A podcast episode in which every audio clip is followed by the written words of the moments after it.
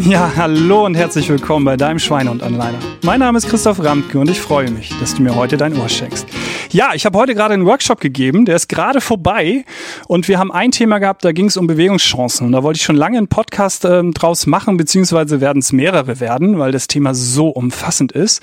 Und diese Workshop-Teilnehmer haben so viele tolle Punkte ähm, gemacht, dass ich gesagt habe, die wollen ähm, also sozusagen in dem Podcast jetzt auch mal einmal kurz erscheinen. Deswegen sagen die noch mal kurz Tschüss, bevor ich den Podcast dann weiterdrehe.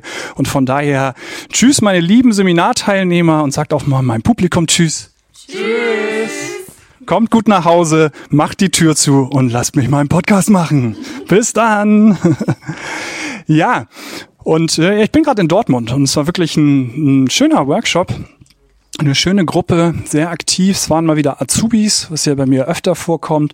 Und es geht dann immer an einer Stelle darum, was für Chancen haben wir eigentlich mehr in Bewegung zu kommen. Und ich habe ja das eine oder andere schon in anderen Podcasts darüber erzählt. Also als ich die bewegungslose Gesellschaft gemacht habe, wo es darum ging, dass uns Bewegungschancen genommen werden. Und hier ist der Fall, das ist eine ja, ich glaube, ich kann es schon sagen, es ist eine Versicherung, die viel die Azubis in Agenturen arbeiten. Und das heißt, die kommen aus einer vielleicht, also der eine mehr, der andere weniger, aus einer relativ bewegten Jugend heraus, ähm, wo sie vielleicht noch öffentlich äh, zur Arbeit gefahren sind, wo sie mit dem Fahrrad gefahren sind. Und jetzt ist bei den meisten tatsächlich Einstellungskriterium, dass sie einen Führerschein haben und teilweise sogar, dass sie ein Auto haben, damit sie ja im Außendienst zu den Kunden fahren können. Und was passiert jetzt? Die sind stolz darauf, endlich ein Auto zu haben, stolz darauf, endlich den Führerschein zu haben und stolz darauf, sich endlich nicht mehr bewegen zu müssen.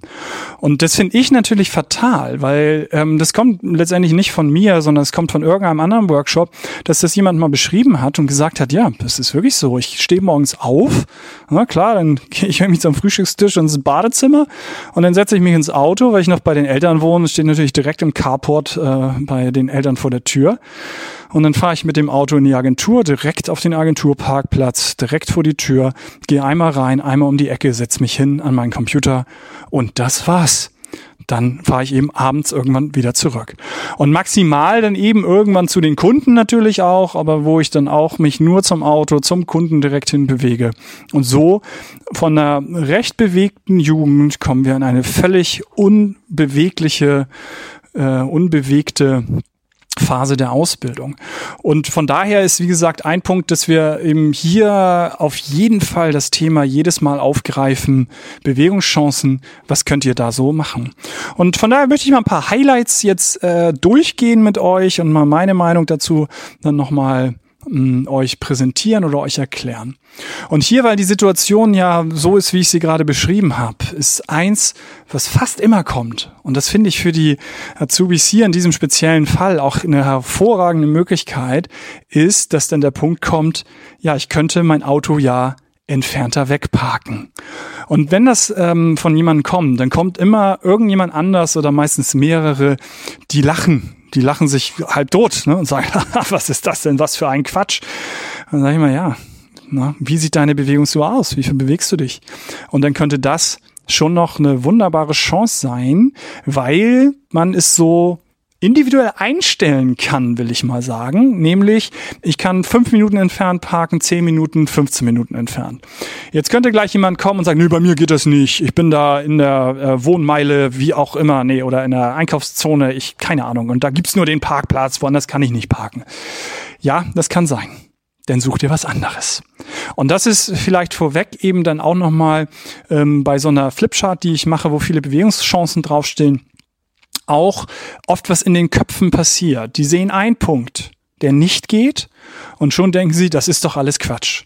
Und es ist ganz ehrlich, das ist nur der innere Schweinehund, der daraus redet. Wenn ein Punkt nicht geht, nimm den nächsten. Wenn der nächste dir keinen Spaß macht, nimm den übernächsten. Wenn du für jeden eine Ausrede hast, dann lass es. Dann ist das nicht deine Priorität und dann ist es scheinbar dir nicht wichtig, dass du in Bewegung kommst. Und von daher, wenn du weißt, dass deine Bewegungsuhr nicht gut aussieht, und das habe ich auch schon mal an irgendeiner Stelle, jeder kann das rausfinden. Nehmt euer Handy, das hat einen Schrittzähler. Wenn das äh, nicht funktioniert, kauft euch eine günstige Uhr, wenn es nur um Schritte geht. Die kostet nicht viel Geld, 20, 30 Euro und schon habt ihr eine Uhr, mit dem ihr eure Schritte ähm, zählen könnt oder die eure Schritte zählen und die ihr dann mit dem Computer verbinden könnt und dann wirklich eine Wochen-, Monatsübersicht, was auch immer ihr haben möchtet, habt. Und von daher, das kann mir keiner erzählen, dass das nicht funktioniert. Das funktioniert. Also von daher könnt ihr erstmal sehen, wie viele Schritte habt ihr dann. Und dann eben trefft die Entscheidung.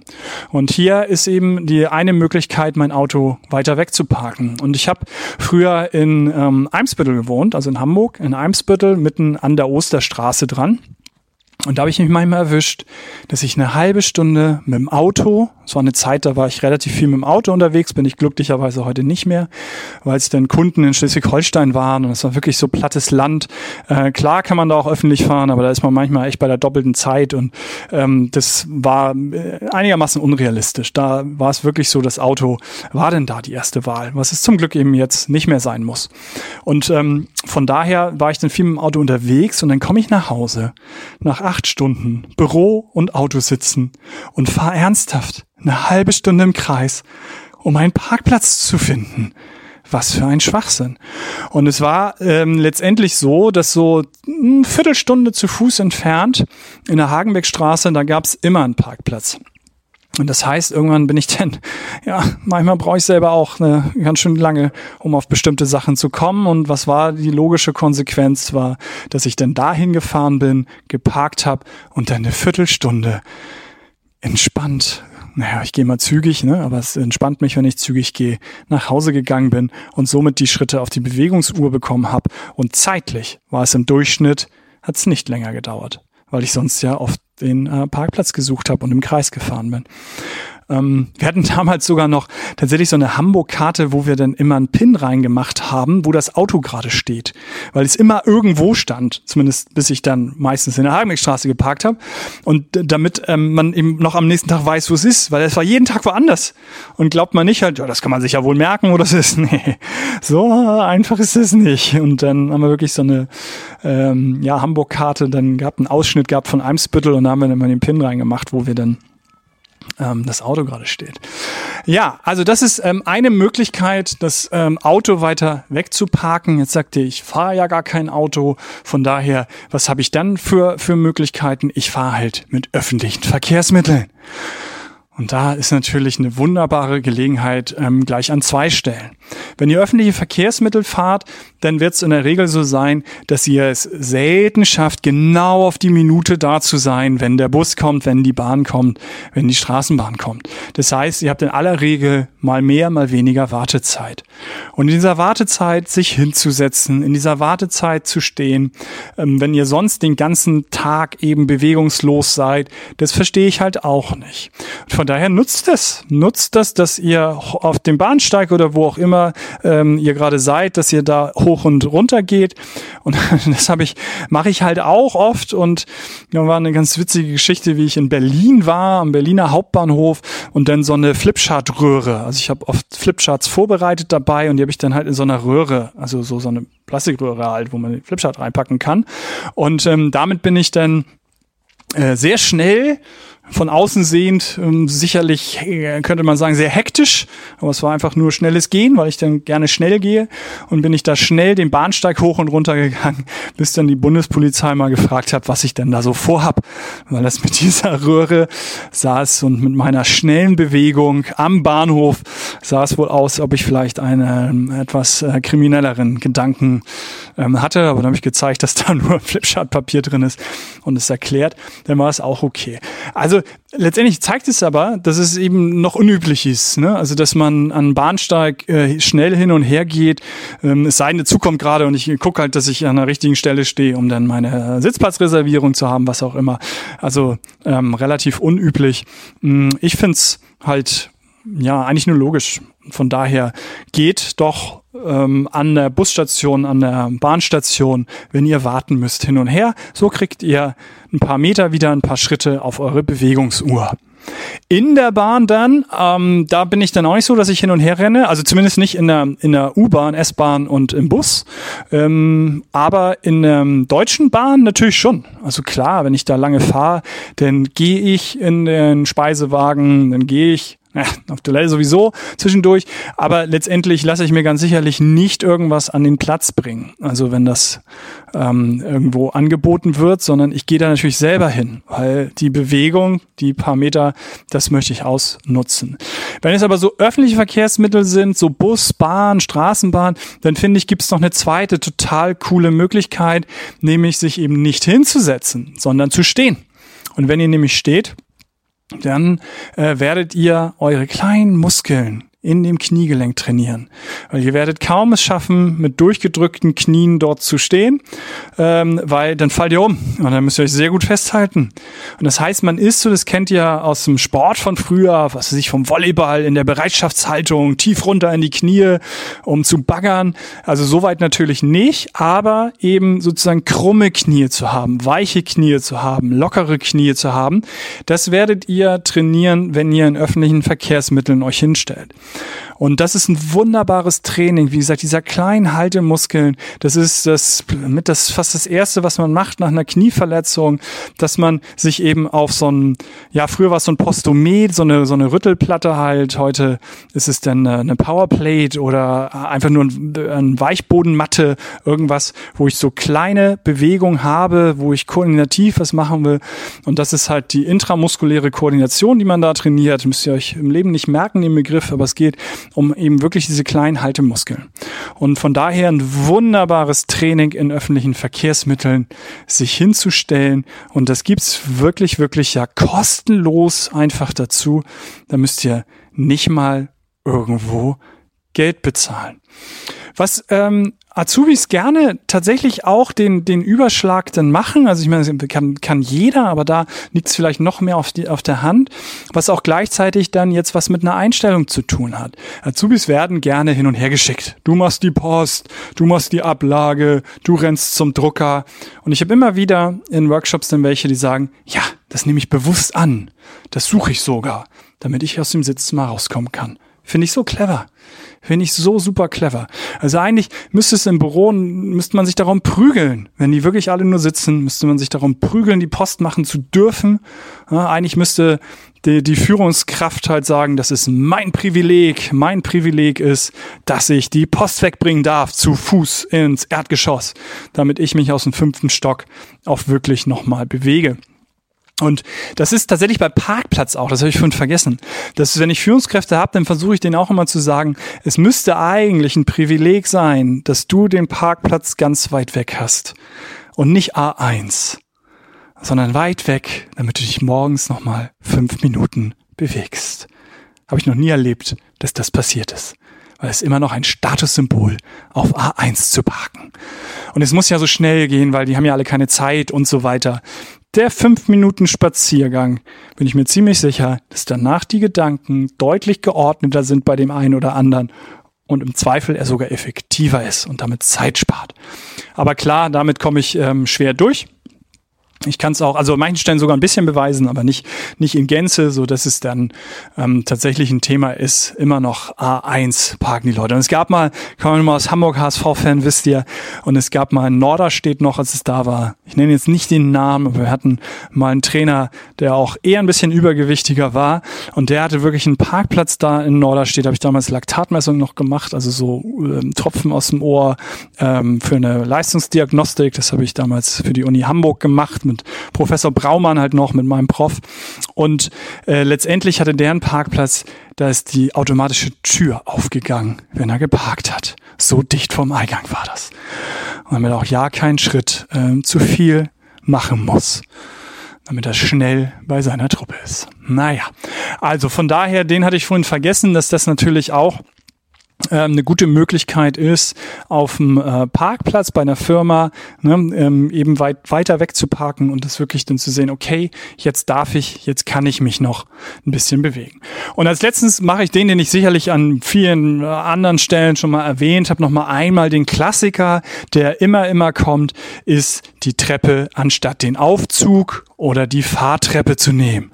Und jetzt wird Jörni stolz auf mich sein, weil ich habe nicht äh, Rolltreppe und Fahrstuhl gesagt, weil er hat mal bei einem äh, Fahrtreppen äh, nee, bei einem Aufzugslieferanten und Installateur gearbeitet. Habe ich das jetzt richtig gesagt? Weiß ich nicht.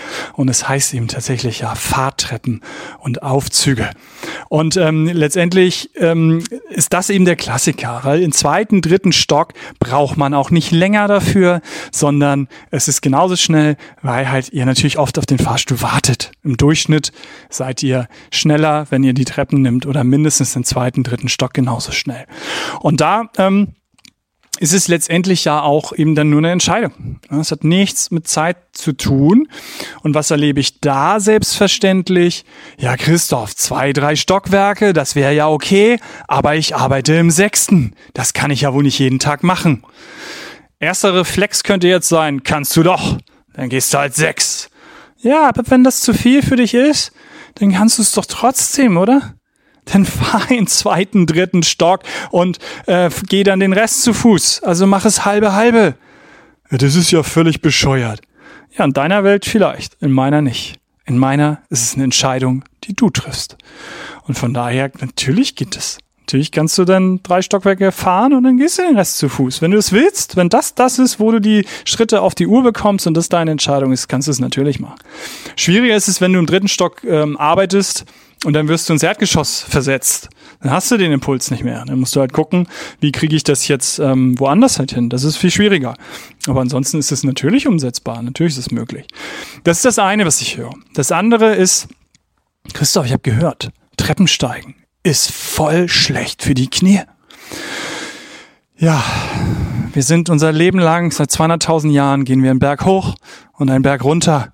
Das Knie kann Treppen hoch und runter gehen. Äh, es ist aber in der Tat so, dass das Runtergehen muskulär eben noch anspruchsvoller ist. Weil beim Hochgehen ist klar, ihr überwindet Höhenmeter, das heißt, die Pumpe geht an, es ist anstrengend und das Herz-Kreislauf-System springt an. Und beim Runtergehen bremst ihr, ähm, also beim Runtergehen müsst ihr das ja nicht, das ist für das Herz-Kreislauf-System also weniger anstrengend, aber ihr müsst jedes Mal euer Gewicht abbremsen. Das heißt, aus meinen 90 Kilo wird deutlich mehr, weil ich es halt jedes Mal beim Runtergehen abbremse. Und das ist eine hohe muskuläre Beanspruchung. Das ist es tatsächlich. Aber ein gesundes Knie kann das. Wenn aber jemand 60, 70 ist, wäre vermutlich nicht immer das Erste, was ich empfehlen würde, genau das. Ähm, aber ich würde auch beim 60, 70-Jährigen sagen, geh zum Arzt. Wenn der Arzt es diagnostiziert, wenn du mit der ärztlichen Bescheinigung ankommst, dass deine Knie das nicht mehr mitmachen, dann ist es okay. Davor ähm, ist es nur eine Ausrede. Es ist nur ein Trick des inneren Schweinehundes, dich zu verwirren. Weil ein gesundes Knie kann das. Und wenn du noch eben relativ jung oder in der Mitte des Lebens bist, wird der normale Weg sein, der Orthopäde wird es diagnostizieren, er wird dir Physiotherapie, Krankengymnastik verschreiben und danach wirst du, wenn du denn selber auch trainierst und selber deine Muskulatur dann weiter trainierst, wirst du wieder in der Lage sein, Treppen zu steigen. Das ist der durchschnittlich normale Weg, der vermutlich passieren wird. Natürlich gibt es dann die Fälle, wo auch jemand dann recht früh schon, recht jung die Diagnose bekommt, deine Knie sind verschlissen, die sind kaputt, oft nach Leistungssport ähm, ist das natürlich ein Thema. Ich habe drei Diagnosen in jedem Knie seit 1999, weil ich beim Brustschwimmen mir die Knie kaputt gemacht habe, weil Brustschwimmen ist eine Kriegserklärung ans Knie. Diese Auswärtsrotation, das mag das gar nicht. Das Innenband ist mit dem Innenmeniskus verwachsen. Bei jedem Brustschlag willst du eigentlich mit dem Innenband den Innenmeniskus rausreißen, wenn man es mal anatomisch sich anguckt oder physiologisch sich anguckt, die Bewegung. Von daher, ähm, die habe ich kaputt gemacht, aber ich trainiere, ähm, ich trainiere die Muskeln, ich trainiere Bewegung und ich kann wunderbar Treppen hoch und runter gehen. Und das hoffentlich noch viele, viele, viele Jahre. Also, das ist denn auch nur eine Ausrede. Von daher, wenn ihr da äh, Bedenken habt, wenn ihr Schmerzen habt beim Treppe steigen, geht zum Arzt. Und dann zeigt mir euren, äh, euren Attest dass ihr das nicht machen dürft und dann ist doch alles gut. Vorher ist es, wie gesagt, nur eine Ausrede. Ja, jetzt haben wir ähm, so, ich glaube, so die ersten vier habe ich jetzt gemacht und auch da macht das wie immer nicht alles. Ne? Also guckt jetzt, fahrt ihr öffentlich, dann überlegt doch mal, ob ihr euch hinstellt. Ah ja, da noch hatte ich auch letztens, war dann halt ähm, bei Hinstellen dann, ne, um die, um die zu trainieren dann so. Dann meinen sie, Christoph, nach der Arbeit, ich fahre eine Dreiviertelstunde dann, da kann ich doch nicht eine Dreiviertelstunde stehen. Ja, dann mach's nicht. Steh eine Viertelstunde und setz dich eine halbe Stunde hin. Ist doch deine Entscheidung. Aber erzähl nicht, du kannst nicht stehen, weil du eine Dreiviertelstunde fährst. Natürlich kannst du stehen. Aber entscheide halt, dass du 10 Minuten, 15 Minuten, was auch immer du möchtest, stehst, bisschen deine Muskeln trainierst und setzt du dich hin. Vielleicht sogar noch mit einem noch tollerem, äh, besserem Gefühl und äh, sei da stolz auf dich, dass du eine Viertelstunde standst und so weiter. Also von daher, ähm, öffentlich könnt ihr die Möglichkeit nutzen, euch hinzustellen Ihr könnt, wenn ihr Auto fahrt, gucken, wo parke ich mein Auto? Wirklich auf A1, wirklich direkt vor der, äh, vor der, ähm, also hier war es ja eine Agentur, also direkt vor ähm, dem Parkplatz, wo ihr arbeitet, oder kann ich halt ein bisschen weiter eben wegparken? Das wären so zwei Sachen, die ihr dann je nachdem, ne, ob ihr öffentlich fahrt oder mit dem Auto fahrt. Und ähm, natürlich eben der, der Klassiker, die Treppe anstatt den Aufzug zu nehmen. Ich meine, da äh, verstehe ich es auch nicht, warum man äh, am Bahnhof immer die Traube vor der Rolltreppe ähm, hat und ähm, dann daneben die feste Treppe völlig frei ist. Das verstehe ich manchmal auch nicht, wenn man vier Stunden in der Bahn saß ne? oder halt auch morgens nur eine halbe, dreiviertel Stunde. Also nutzt diese wirklich vor der Nase liegenden, vor eurer Nase liegenden Möglichkeiten, um mehr in Bewegung zu kommen. Und eben, das war ja das vierte, also es sind hier wieder gleich ja vier Tipps, nicht alles auf einmal, aber das vierte, wenn ihr das habt, seht doch, wenn irgendwo Bewegung da ist, also wenn man halt sozusagen ähm, äh, irgendwas Bewegtes machen muss, dass ihr eher die seid, die sagen, ja, ich mache das, weil ich habe jetzt Lust, ich möchte mich jetzt bewegen, ich weiß, mir tut's gut und nicht, oh, jetzt muss ich schon wieder die Post wegbringen, oh, jetzt muss ich das und jenes machen. Ich erwische mich auch dabei. Vielleicht das Letzte und dann mache ich wirklich auch Schluss, ähm, ist, dass ich heute hatte ich hier, bin ich im fünften, sechsten Stock und dann hatte ich meine Jacke vergessen in der Küche, ähm, in der Teeküche. Und dann bin ich kurz, war ich hier hoch und war ein bisschen im Zeitstress dann, also ich musste halt weitermachen, äh, hatte aber noch ein bisschen Zeit. Und erster Reflex war auch, oh Mist, meine Jacke vergessen. Und das zweite ist, kurzes Grinsen, einmal noch ins Treppenhaus, bisschen Bewegung, nochmal wieder frisch werden, bevor der Workshop weitergeht. Das tut dir doch auch gut.